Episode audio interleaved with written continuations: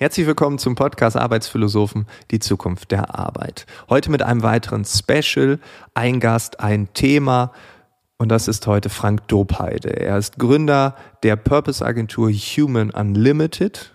Über das Thema Purpose haben wir vor zwei Wochen schon mit Stefan Grabmeier gesprochen. Wir hatten in der letzten Woche einen anderen Agenturinhaber mit Hans Pichacek. Heute ist Frank Dobheide zu Gast und ich spreche mit ihm über sein neues Buch. Er ist nämlich nicht nur Agenturinhaber, sondern auch Autor und er hat ein Buch geschrieben mit dem Titel Gott ist ein Kreativer, kein Controller. Und in diesem Buch, ich habe es mittlerweile auch zu Ende gelesen, rechnet er so ein bisschen ab mit unseren tiefen Überzeugungen, mit der Effizienzfalle, mit dem Optimierungswahn, mit der Budgetgeißelung etc. pp. Und worum es genau geht, darüber sprechen wir in dieser Episode. Wenn du das Buch lesen willst, dann ja, ist es auch in den Shownotes verlinkt, das ist klar. Aber ich würde jetzt erstmal sagen, ganz viel Spaß mit Frank Dobheide. Los geht's. Warum hast du dieses Buch geschrieben? Also kam das so aus dir heraus? Äh, war es äh, ein strategischer, ein taktischer Grund oder wieso schreibt man so ein Buch? Äh, zwei Dinge. Äh, einmal Pech, eine verlorene Wette und das andere Mal dann wirklich, weil es nötig ist. Also, äh, die Literaturagentin von Gabor Steingart hatte mich im achten Tag gehört und hat gesagt, darüber müssen Sie ein Buch schreiben. Und ich habe gesagt, no way. Ich habe gerade eine neue Firma gegründet, ich bin kein Buchautor. Und dann haben wir uns aber geeinigt, ich schreibe 20 Seiten und wenn das irgendjemand kauft, dann mache ich daraus ein Buch. Und Tatsache, Ulstein Econ Verlag hat das gekauft und da musste ich es machen. Keine Ahnung, woran man sich, worauf man sich einlässt. Ein Buch schreiben ist wirklich viel Arbeit, ja. besonders wenn man es nicht kann und noch nie gemacht hat. Äh, und als ich dann irgendwie Feuer gefangen hatte, wollte ich natürlich auch, weil ich glaube, es hilft der Welt, äh, aus dieser Optimierungsfalle rauszukommen und jetzt mal was Neues, auch neue Gedanken in die Welt und in die Zukunft zu bringen. Eckt der Titel an, weil ich meine, äh, Gott ist kein, ist ein Kreativer, kein Controller. Das ist ja schon sehr offensiv. Ja, äh, muss er auch sein.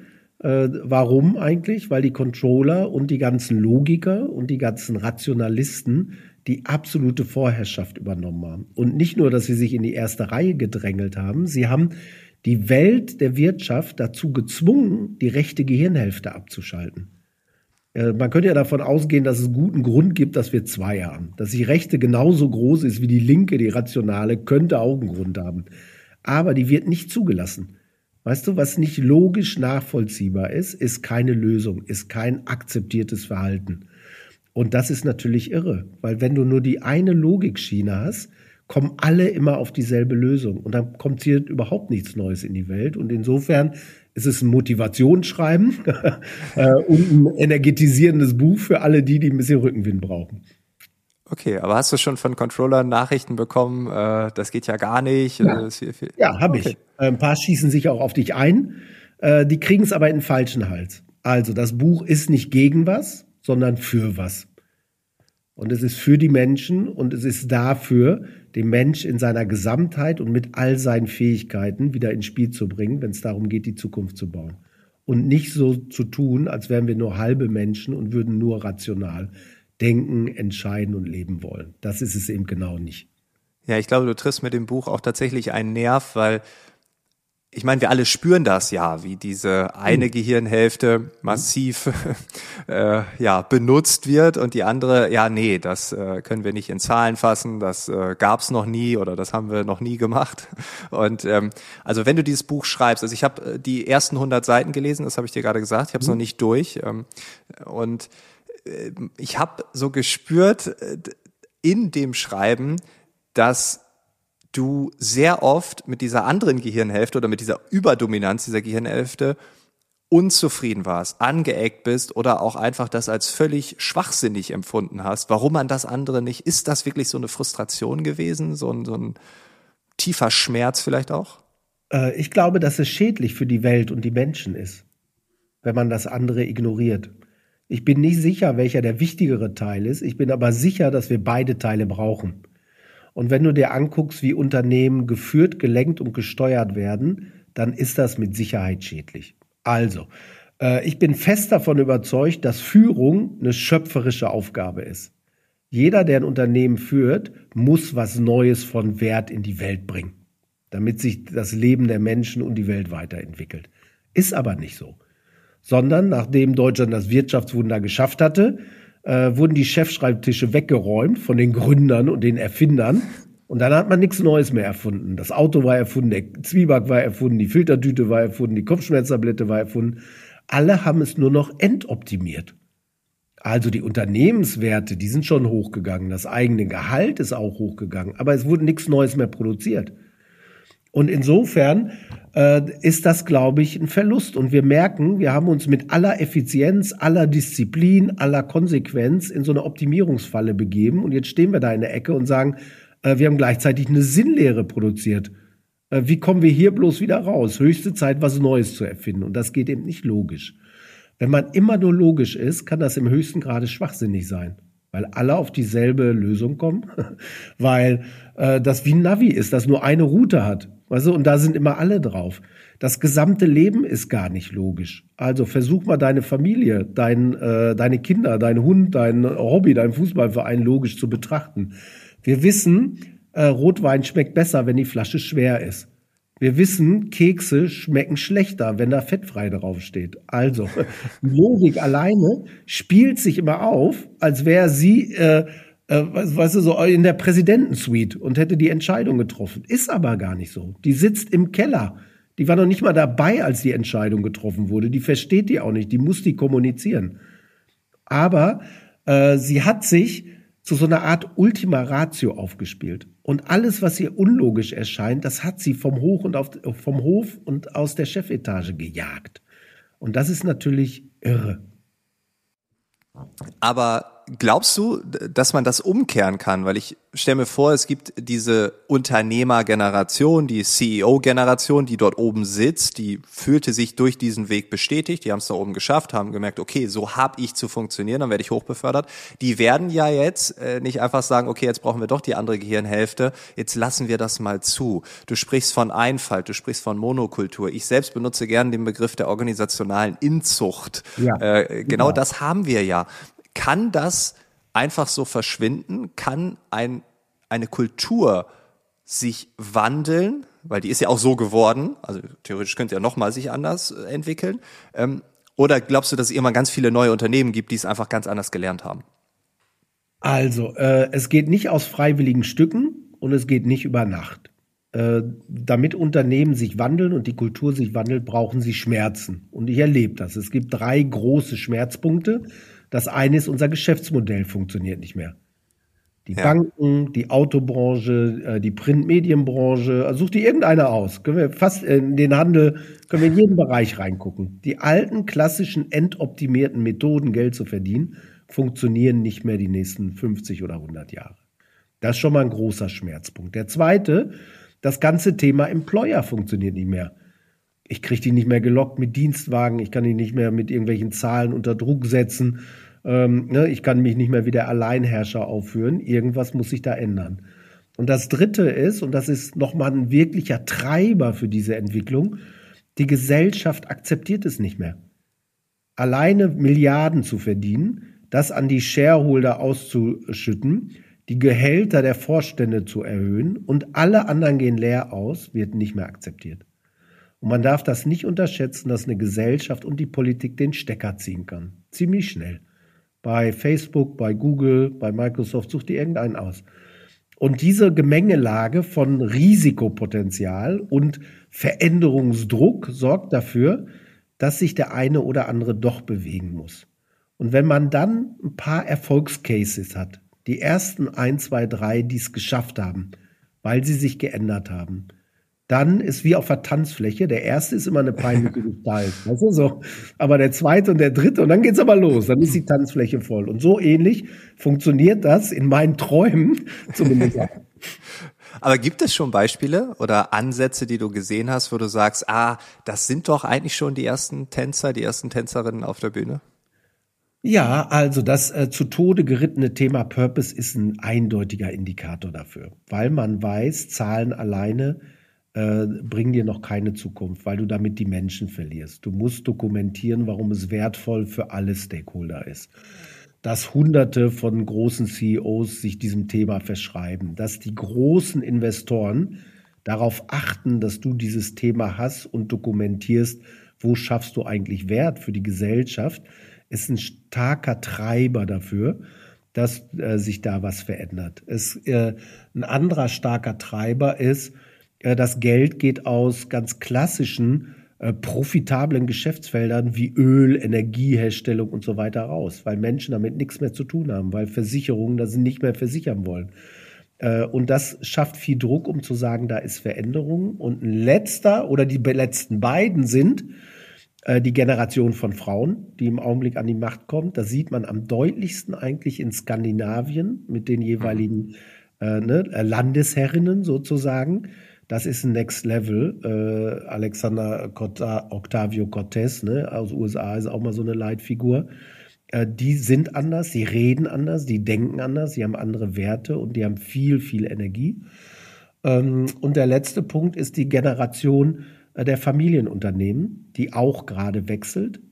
Die sind anders sozialisiert geworden, die haben ganz anderes Werteraster, die Max Fissmanns, die Vielmanns dieser Welt, wo du das Gefühl hast, mh, hm, da ist doch Licht am Ende des Tunnels. Hm. In deinem Buch hast du dieses eine Beispiel, dass du als Chairman von Grey ähm, halt von einer äh, ja, ich glaube, Londoner Agentur was übernommen wurde. Und dann kam der Chef vorbei und äh, sollte sich vorstellen. Vielleicht kannst ja. du darüber nochmal reden, weil das war bei mir so, wo ich dachte, boah, krass, das kann mhm. doch nicht sein. Also, äh, wer hat uns übernommen? Sir Martin Sorrell. Äh, der war früher mal Buchhalter bei Saatchi und Saatchi. Dann ist er da irgendwie rausgefallen oder gefeuert worden und hat sich aufgemacht, die Werbewelt zu revolutionieren. Und er hat eine nach der anderen gekauft und wurde immer größer, immer größer, immer größer. Und irgendwann hat er, ich glaube in der Woche, bevor ich angefangen habe, auch Grey gekauft. Und wir waren dann in Deutschland seine größte Einheit. Und insofern haben wir gebeten, Sir Martin, äh, kannst du nicht kommen und jetzt mal hier, äh, ich glaube, es waren tausend Leute, nicht ganz äh, willkommen heißen und ein bisschen erzählen, wer ihr so seid und was ihr so vorhabt. Und in meiner romantisch naiven, verklärten Art habe ich gedacht, ne, da kommt äh, ein charming englischer Gentleman und sagt, uh, welcome to the family, ne, und happy to have you here und great guys and great people and great clients. War aber nicht so. Er war äh, total smart. Der ist morgens um 6 Uhr irgendwie in den Flieger gestiegen, um 8 Uhr war er hier. Äh, die ganze Halle war voller Leute. Er stellte sich hin, das war der allererste Antrittsbesuch und sagte, uh, Hi, my name is Martin Sorrell. You probably want to know why we bought you. Two reasons. Nokia und Procter Gamble. Zwei der größten Werbetreibenden der Welt. Uh, und jetzt wollt ihr vielleicht wissen, was WPP macht. Und er hat nicht gesagt, welcome, join the family, great people. Uh, er war total finanzlogisch, er ist total stimmig in sich, er ist so. Äh, aber ist natürlich aus kreativ-empathischer Sicht ein Killer gewesen, ist ja mal klar.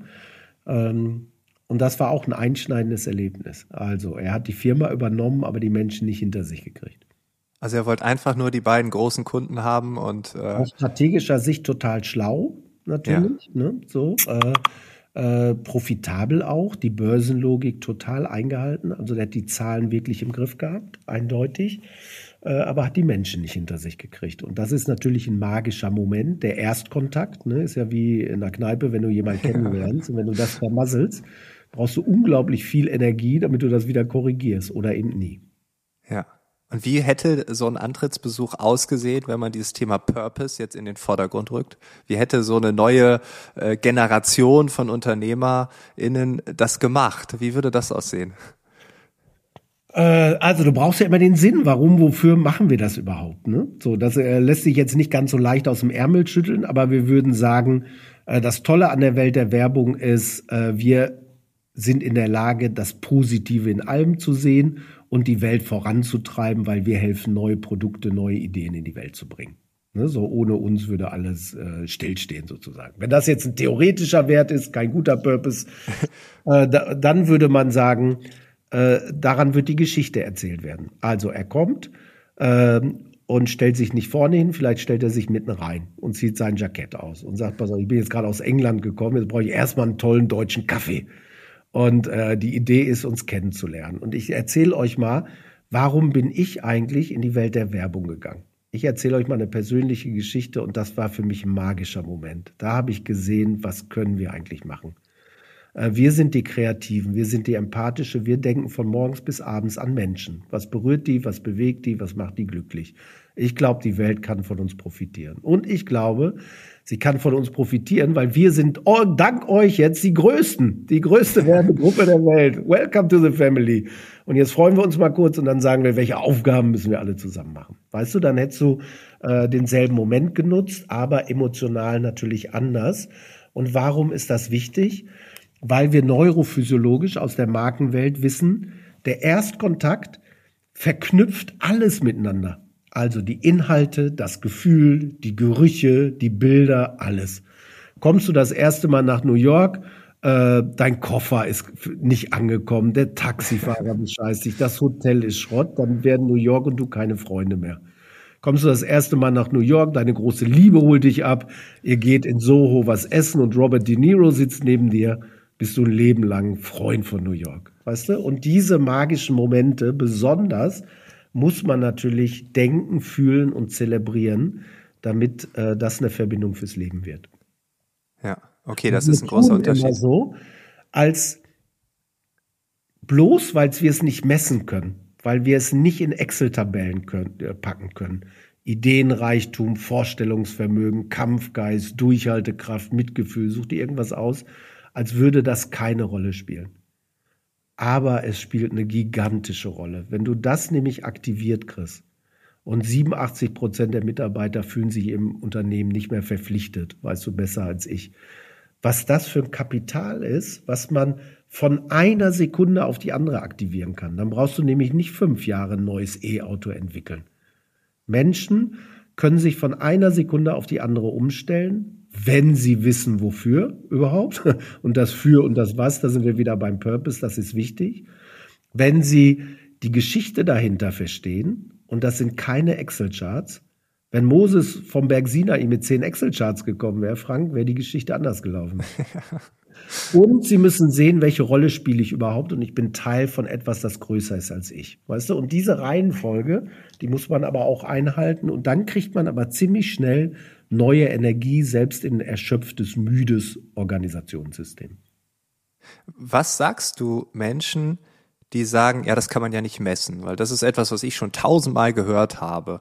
Ähm, also immer, wenn ich auch im Bereich Kultur irgendwas anstoßen will oder was präsentiere, wenn ich auf der Bühne stehe, dann versuche ich auch immer so irgendwie so so eine Studie mit reinzubringen, damit ich dann die die die Zahlenebene dann wenigstens so ein bisschen anspreche. Und trotzdem kommen im Nachgang Leute an und sagen, ja, das rechnet sich nicht und wie soll man das denn messen und kann man das überhaupt messen? Was, wie würdest du da argumentieren, wenn Leute so auf dich zukommen? Äh, ich würde äh, drüber nachdenken, vielleicht kannst du es nicht messen, weil wir es noch nicht versucht haben. Vielleicht guckst du auch in die falsche Richtung, um es zu messen. Äh, ich hätte ein paar Beispiele, um zu sagen, das, was uns wirklich wichtig ist, sollen wir das mal versuchen zu messen. Also lass uns nur mal dein Privatleben aus Effizienzgesichtspunkten messen. Ich verspreche dir jede Kombination von Essen auf Rädern, Tinder, äh, Hundeclub ist günstiger als heiraten, zusammen Haus bauen, äh, selber einkaufen und kochen. Immer. Immer. Ähm, messbar kommst du da immer nur in die Miesen. Wenn du denkst, das Zusammenleben, Organisieren, Wirken von Menschen lässt sich durch Messbarkeit und Zahlen optimieren, dann würde ich dir empfehlen, am Hochzeitstag, nachdem du die Blumen überreicht hast, hol die Wiedervorlagemappe auf den Esstisch. Und wenn eine Frau dich komisch anguckt, Frank, dann sagst du, Schatz, das Jahresgespräch, Zielvereinbarung. Ich habe mal 360-Grad-Feedback eingeholt. Hier, deine Schwiegereltern, äh, dein Ex-Freund, äh, dein Frauenarzt, äh, die Mädels aus dem Tennisclub. Äh, ich habe schon ein paar Felder zur Optimierung hier entdeckt. Äh, ich habe auch mal ein paar Benchmarks eingeholt. Hier, äh, SDW, Sex der Woche, äh, neuer Friends-Quotient. Ne? Du hast schon lange nichts mehr kennengelernt. Äh, du musst unbedingt mal mit der Frau von Rewe und unserem Weinhändler reden. Äh, wir müssen mal nachverhandeln. Kann ja nicht sein, dass wir mal die Einkaufspreise bezahlen. Wir sind irgendwie Stammkunden. Äh, und dann kann man das bis ins Absurde treiben und zu sagen zum Schluss, äh, jetzt musst du hier unterschreiben, Schatz. Ich verspreche dir, äh, unsere Beziehung wird davon profitieren. Und dann wird jeder, der auf Messbarkeit sich alleine verlässt, den Unterschied am eigenen Leib spüren zwischen Theorie und harter Realität. Und wenn wir jetzt nochmal die Strukturen da drüber reinnehmen, du hast gerade ja. gesagt, ähm, die Börse. Wir sind ja als Unternehmen eingebettet ins gesamte System. Du hast auch gesagt, die Gesellschaft kann was verändern. Und du hast gesagt, börsenkonform oder Börsenregeln eingehalten, äh, das macht Sinn. Also die Zahlen dominieren uns doch auf, auf unterschiedlichsten Ebenen. Und ähm, wenn ich jetzt mir nur das Unternehmen anschaue, dann könnte ich sagen, ja, der CEO, aber der ist ja auch wieder abhängig von der Börse und die hat wiederum andere. Ähm, also glaubst du, dass das dann irgendwann so einen Domino-Effekt geben könnte, dass die Gesellschaft meinetwegen als größter Treiber was anschiebt, dann entwickeln sich die Unternehmen, dann wird man an der Börse merken, uh, die sind ja vielleicht sogar erfolgreicher als die mit den aussterbenden Geschäftsmodellen, dann passen die wieder. Also ESG ist ja jetzt nur ein Beispiel, weil man jetzt gemerkt hat, okay, Nachhaltigkeit äh, kann ein Faktor sein, um in der Zukunft weiterhin zu bestehen. Ähm, Glaubst du, das wird dann so ein Domino-Effekt oder, oder wie, wie würdest du das, das ansehen? Das ist meine große Hoffnung. Ich glaube, okay, dass ja. es so kommt. Äh, was wird passieren? Wenn wir nur auf die Zahlen gucken, Frank, dann wissen wir, das Best Year Ever der Energiebranche war Fukushima. Also das passiert ist, ne, kurz bevor ja. das passiert ist, haben sie mehr Geld verdient als ever. Beste Jahr der Finanzbranche Lehman davor. Weißt du? Also äh, die Zahlen für Deutschland sind immer noch okay. Und jeder von uns spürt, das hat nichts mit der Realität zu tun. Wir versuchen die Krise mit einem Indizwert irgendwie in den Griff zu kriegen. Und du sagst, die Zahl hilft uns überhaupt nicht. Und äh, es gibt eine schöne, schlimme Geschichte von Wells Fargo, äh, viertgrößte amerikanische Bank. Das waren die mit den Postkutschen damals, ne? das Geld der Goldgräber irgendwie von A nach B gebracht haben. Und die hatten strategisch gesagt, äh, unsere Zukunftsausrichtung ist Kundenbindung. Und wir haben herausgefunden, je mehr Kunden, äh, je mehr Produkte so ein Kunde hat, desto länger bleibt er bei uns. Ein Produkt ist er schnell wieder weg, äh, drei Produkte bleibt er länger, acht Produkte bleibt er für immer und ewig. Und auf einmal wurde die Zahl das Maß aller Dinge. Eight is great sagte der CEO, in jede Zielvereinbarung, in jedes äh, äh, Internet-Mail wurde Eight is great reingeschrieben. Das führte dazu, Jahr eins funktioniert super, von eins auf drei geht. Jahr zwei von drei auf sechs Franken, da verkaufen sie dir Produkte, die gegen dein Interesse sind. Und Jahr drei von sechs auf acht geht nur noch auf PowerPoint, aber geht nicht mehr im realen Leben. Aber alle haben immer alle Ziele erfüllt. Bis dann rauskam, Hoppala, 3,5 Millionen gefälschte Kundenkonten. Die gab es gar nicht. Der CEO wurde gefeuert, 5 Millionen Dollar Strafe, lebenslanges Berufsverbot. Äh, das, äh, die Strafe der Bank 5 Milliarden Dollar. Die Kunden sind in Schaden davongelaufen. Börsenkurs 40 Prozent eingebrochen. Warum? Weil die Zahl niemals das höchste Ziel sein kann. Weißt du, Zahlen sind wie beim Auto irgendwie ein Tachometer. Wie schnell bin ich unterwegs? Bin ich hier in der, fahre ich in die richtige Richtung und so? Das verstehe ich schon. Aber die können ja kein Ziel sein. Zahlen sind total abstrakt und sinnleer. Die können schon irgendwas messen, weißt du, die können auch Indikatoren geben, wo befinde ich mich hier im Raum, aber mehr mhm. auch nicht. Und in dem Moment, wenn man der Versuchung erliegt, die Zahl zu einem Ziel zu machen, dann geht es hundertprozentig schief. Wir sehen das mit Corona jetzt, wir werden das bei, bei Klima wahrscheinlich auch erleben. Wenn du nichts anderes hast als die Zahl, ja, dann funktioniert es eben nicht. Ja, ich glaube auch, dass Zahlen dumm machen. Also ich habe es auch bei mir selbst äh, schon oft festgestellt. Also die einfachste Zahl ist ja äh, die Umsatzzahl, dass man nur auf den Umsatz mhm. schaut und merkt, ah, juhu, äh, Steigerung, aber die wahre Leistung nimmt ab, mhm, weil man vielleicht andere Dinge gar nicht mehr so gut hinbekommt. Ähm, oder das große Ganze, ne, Umsatz nimmt zu, aber irgendwie ist man häufiger krank oder sonst was. Also ähm, äh, Zahlen. Mhm machen dumm oder ja halt betriebsblind. Also ich glaube, wenn du nur noch die, also ich stelle mir gerade so bildlich vor, ich habe nicht die Karotte vor mir, sondern die Zahl und ich gucke einfach nur mir die Zahl an und bewege mich im Raum, ich sehe gar nicht, wo ich überall hintrete und was ich kaputt mache.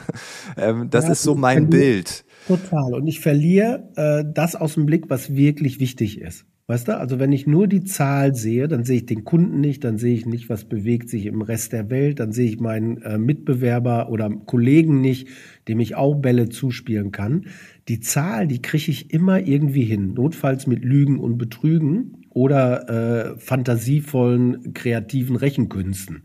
Hm. Aber das eigentlich Entscheidende, nämlich das Wofür, äh, verliere ich aus dem Blick. Also die richtige Reihenfolge ist Nummer eins, der Chef oder die Chefin muss Menschen lieben und Zahlen verstehen, aber nicht andersrum. Und wenn du die, wenn dir die Menschen folgen, dann folgen dir auch die Zahlen. Und ich glaube, das große Verdrehte im Kopf ist, dass jede Führungskraft denkt, ich bin für die Zahlen verantwortlich. Wo du denkst, nein, du bist für die Menschen verantwortlich, die die Zahlen bringen. Ja, ja, äh, das Wichtigste äh, bei mir hier, Herr Doppbeide, sind äh, Mitarbeiter und Kunden. Dann gucken wir mal kurz in Ihren Kalender. Oh, wann haben Sie letzte Mal überhaupt einen Kunden gesehen? Diesen Monat aber noch nicht, letzten Monat auch noch nicht. Mitarbeiter, ja, klar, Ihre acht Direct Reports, aber Sie haben 800.000 Mitarbeiter. Er beschäftigt sich endlose Stunden mit Excel-Charts, mit Zahlen. Es braucht auch jemand, der sich damit beschäftigt. Ja klar, es braucht die Finanzabteilung, es braucht das Controlling, total klar. Aber die entscheidenden Führungskräfte, die brauchen größeren Blick, der über Zahlen hinausgeht. Und wenn sie den verlieren, äh, werden sie orientierungslos und dann fährt das Ding irgendwann vor die Wand. Ich finde das ziemlich deckungsgleich zu dem, was die Glücksforschung sagt, mhm. dass man nach mehr Geld strebt, nach mehr Erfolg strebt und dann irgendwann werde ich glücklich.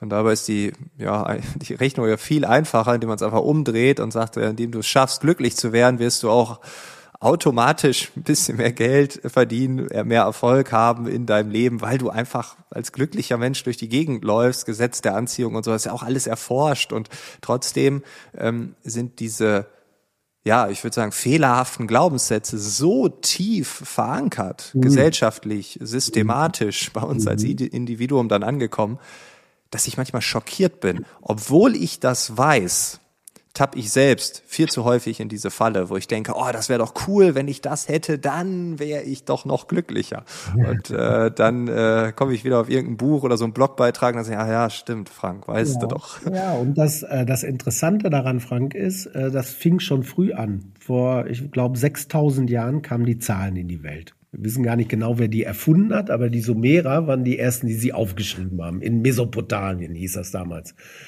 Äh, die Null gab es da am Anfang noch gar nicht. Und ähm, dann entwickelte sich das immer mehr, weißt du? Also es gibt abstrakte Zahlen, es gibt reelle Zahlen, es gibt gute und es gibt schlechte, es gibt Minus, ne? es gibt mini kleine und gigantisch große und es gibt unendlich viele. Und damit konnte man ja auf einmal Dinge denken, machen, berechnen, die vorher unberechenbar, unvorstellbar waren. Und damit hat sie wie so eine Art Selbstbewusstseinsschock gekriegt. Weltweit ist Mathe das wichtigste Fach ever. Ja. Egal in welchem Land. Wenn du in der Mathe eine Eins hast, hast du schon mal die halbe Miete. Ich habe drei Kinder, keiner von denen hat jemals Nachhilfe in äh, Heimarbeit und Religion gekriegt. In Mathe schon mal. äh, wer Mathe gut kann, der ist schlau, Frank. Und äh, das hat sich so fortgesetzt. Also früher war äh, im Tennisclub gab es immer den Präsidenten und den Kassenwart. Weißt du, und der Präsident war eigentlich so ein ganz eloquenter, warmherziger, verkäuferischer Mensch, der Leute in den Club geholt hat, der dafür gesorgt, dass sie sich wohlfühlen, äh, dass man gute Spieler kriegt, auch mal was gewinnt und gute Feiern feiert. Und der Kassenwart war der, äh, bei dem alle froh waren, dass es ihn gibt, weil der sorgte dafür, dass der Spielbetrieb weiterläuft, weißt du, dass das Bewässerungssystem funktioniert. Das war eine gute Aufstellung. Und so war das in Unternehmen auch. Der CEO war eine Zeit lang Ingenieur, ganz beliebt in Deutschland. Der war am liebsten in der Produktionshalle, der wusste noch, wie was produziert wird, hat den Leuten auf die Schulter geklopft. Und äh, der CFO, äh, der saß daneben und hat sich um die Zahlen ne, und das Ganze gekümmert. Und irgendwann ist aber Folgendes passiert. Man hat entdeckt, dass man mit Geld viel leichter Geld verdienen kann als mit Produktion oder Herstellung von Produkten und Services. Und auf einmal ging das ganze Know-how, die Neueinstellung, die Geschäftsmodelle in Financial Services. Wir machen Geld mit Geld. Mhm. Da hat sich die gesamte Bankenwelt von der Realwirtschaft abgetrennt. Und alle anderen, die noch arbeiten mussten für ihr Geld, wurden auf einmal piefig oder mini profitabel, wollte man sich nicht mehr mit beschäftigen. Und das führte dazu, dass natürlich die CFOs auf einmal auf die CEO-Stelle gekommen sind. Kein anderes Land hat mehr CFOs auf den Chefsessel gehoben als die Deutschen. Äh, das ist aber natürlich eine besondere Art von Mensch. Also die lesen lieber Excel-Tabellen als Bücher, klar. Die reden auch die Zahlen, der, äh, die Sprache der Zahlen, so rum. Hm. Und die reden mit der Financial Community. Aber das ist ja nur ein Teil des Ausschnitts einer CEO-Rolle. Weißt du? Und insofern hat man da, glaube ich, was verdreht und da ist was verloren gegangen, eindeutig. Und dann gibt es ein paar Talente, die graben das wieder aus. Äh, Tim Höttges wahrscheinlich, ne, der blüht auf, der äh, wird auch wieder mehr, ne, finde ich. Äh, aber ein paar andere eben auch nicht. Ich finde das gerade super interessant, weil ich habe jetzt gerade so ein bisschen auch hier wieder eine Analogie oder ein Beispiel. Äh, du sagst, man lernt irgendwann, dass man mit, den, mit dem Geld noch mehr Geld verdienen kann, nicht mehr mit den Produkten. Wenn man sich die aktuellen Trend anguckt, dass immer mehr Menschen Finanzblogs lesen, Finanzpodcasts, wir sehen, es gab äh, seit langem nicht mehr so viele Aktionäre an den deutschen Börsen, die ganzen Mini-Broker, wo man schnell auch in Aktien Geld investieren kann. Jetzt gibt es die ersten Gurus der Szene, die sagen, ja, passt mal auf, bevor ihr hier eure 5000 Euro oder 10 oder vielleicht sogar 100.000 Euro irgendwo investiert und hofft, dass ihr da 5% statt 4 macht und so. Also wir reden hier ja, äh, das Hauptkapital, was ihr habt, ist euer Humankapital, eure Arbeitszeit. Ähm, wir sehen aber in dieser Szenerie, wo ja zigtausende Menschen, die das täglich konsumieren, junge Menschen, dass all die Energie auf den Finanzmarkt äh, hingeht und dann, ach guck mal, dann gehe ich zu dem Broker, dann spare ich da nochmal zwei Euro Transaktionskosten. Und ich finde das ganz interessant, äh, weil äh, ich möchte meine Frau zitieren, die mir neulich sagte, ja, ist mir egal, ob das vier oder sechs Euro kostet. ja, stimmt. Wir reden über zwei Euro. Wenn wir nachher einen Kaffee trinken, der kostet drei. Und hier. Äh, recherchiere ich jetzt eine Stunde wegen zwei Euro. Mhm. Und ähm, dieses ja, man kann mehr Geld durch Geld verdienen, statt mit der wahren Tätigkeit, mit dem Wert schaffen, mit neuen Produkten, neuen Dienstleistungen. Ähm, ja, das sehe ich dort äh, sogar sehr kritisch. Aber, und das ist das Tolle, dass die ersten Großen wie Gerd Kommer oder so, die auch so diese ETF-Trends voranschreiten, dass gar nicht aufhören, das zu betonen. Denkt an euer Humankapital, wenn ihr das mal hochrechnet. Das sind wahrscheinlich, ist das über eine Million und äh, guckt mal dahin, das ist sehr viel wert. Also ich glaube, da kommen zwei Dinge zusammen. Das eine ist die Allmacht des Geldes. Wir glauben heute zu tief in unserem Innersten, Geld kann alles lösen.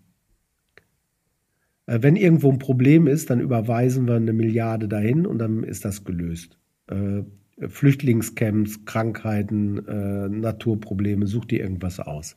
Hm. Und insofern hoffe ich auf einen heilsamen Schock, den wir gerade alle erleben, um zu sagen, Geld alleine löst überhaupt nichts. Geld alleine erfindet keinen Impfstoff. Geld alleine impft auch noch gar keine Leute. weißt du, so. Um zu sagen, Geld war immer nur Mittel zum Zweck. Geld alleine kann nichts, Leute. Und äh, das muss, glaube ich, einmal gerade gerückt werden. Und der zweite Aspekt, den du anbringst, der ist, glaube ich, genauso gefährlich. Äh, früher hatte man mal den Traum, besonders in Amerika, hier ein bisschen auf, vom Tellerwäscher zum Millionär. Also ich fange mhm. klein an, aber ich kann mir was erarbeiten. Aber heute willst du das ohne Tellerwischen. Heute willst ja. du das mit Klicken oder Instagram. Du willst gar nicht mehr dich irgendwo reinknien, was wirklich lernen, was wirklich arbeiten, sondern du hättest das gerne ganz convenient, weißt du? Und das ist die große Gefahr, zu denken, äh, ich kann Geld mit Geld machen, ich muss nur oft genug klicken, dann bin ich reich. Äh, das führt dich in eine Lehre. A, in eine Sinnlehre und B, auch auf eine Kontolehre. An deinem äh, Kontostand wirst du ziemlich schnell erkennen. Und das aufzubrechen, äh, ist nicht so leicht. Vor allem ist es schwierig, wenn alles convenient ist, aber der Kern des Kerns, wie Gabor Steingart ja immer sagt, der halt nicht, dann äh, ist es, glaube ich, ziemlich schwierig. Und auf der äh, auf der anderen Seite, ich würde da den Herrn Hüter noch mal zitieren ja. wollen. Du hast es auch in deinem Buch ähm, geschrieben. Als Hirnforscher muss ich sagen, dass wir für Geld arbeiten, war die dümmste Idee, die wir in unserer Menschheitsgeschichte entwickeln konnten. Ja. Und äh, ich glaube, dieser Gedanke erlebt gerade jetzt keine Renaissance, aber er bekommt irgendwie so ein Torpedo ja. und äh, wird massiv befeuert. Wir kippen quasi Benzin ins Feuer äh, und ja, also ich hoffe, dass wir da äh, mehr drüber reden, weil ich sehe das genauso wie du. Ich bin äh, in manchen Bereichen so ein bisschen besorgt, ist okay, ne? ähm, dass Menschen diese Erfahrung oder diesen Weg gehen wollen. Aber ich hoffe natürlich, dass deine Prophezeiung hinkommt und dass wir den Weg der anderen Gehirnhälfte mal wieder so ein bisschen offenlegen und das Thema Kreativität und all das, was daraus entstehen kann, ein bisschen mehr Gewicht bekommt. Ja, also äh, volle Unterstützung. Wenn ich euch helfen kann, ruft mich an. Cool. Frank, vielen, vielen Dank für dieses ja, Gespräch. Und äh, ja, das Buch ist in den Shownotes verlinkt, dein LinkedIn-Account auch, deine Handynummer jetzt auch, habe ich ja jetzt, hast du ja gerade angeboten mit dem Anruf. Nein, das muss man sich bei LinkedIn dann noch holen, aber ansonsten, ja, äh, weiterhin alles Gute und Danke. vielen Dank. Ja, bis bald. Tschüss. Das war das Gespräch mit Frank Dobheide. Alle Infos sind natürlich wie immer in den Shownotes hinterlegt. Wir hören uns in der nächsten Woche wieder. Bis dahin wünsche ich dir alles Gute.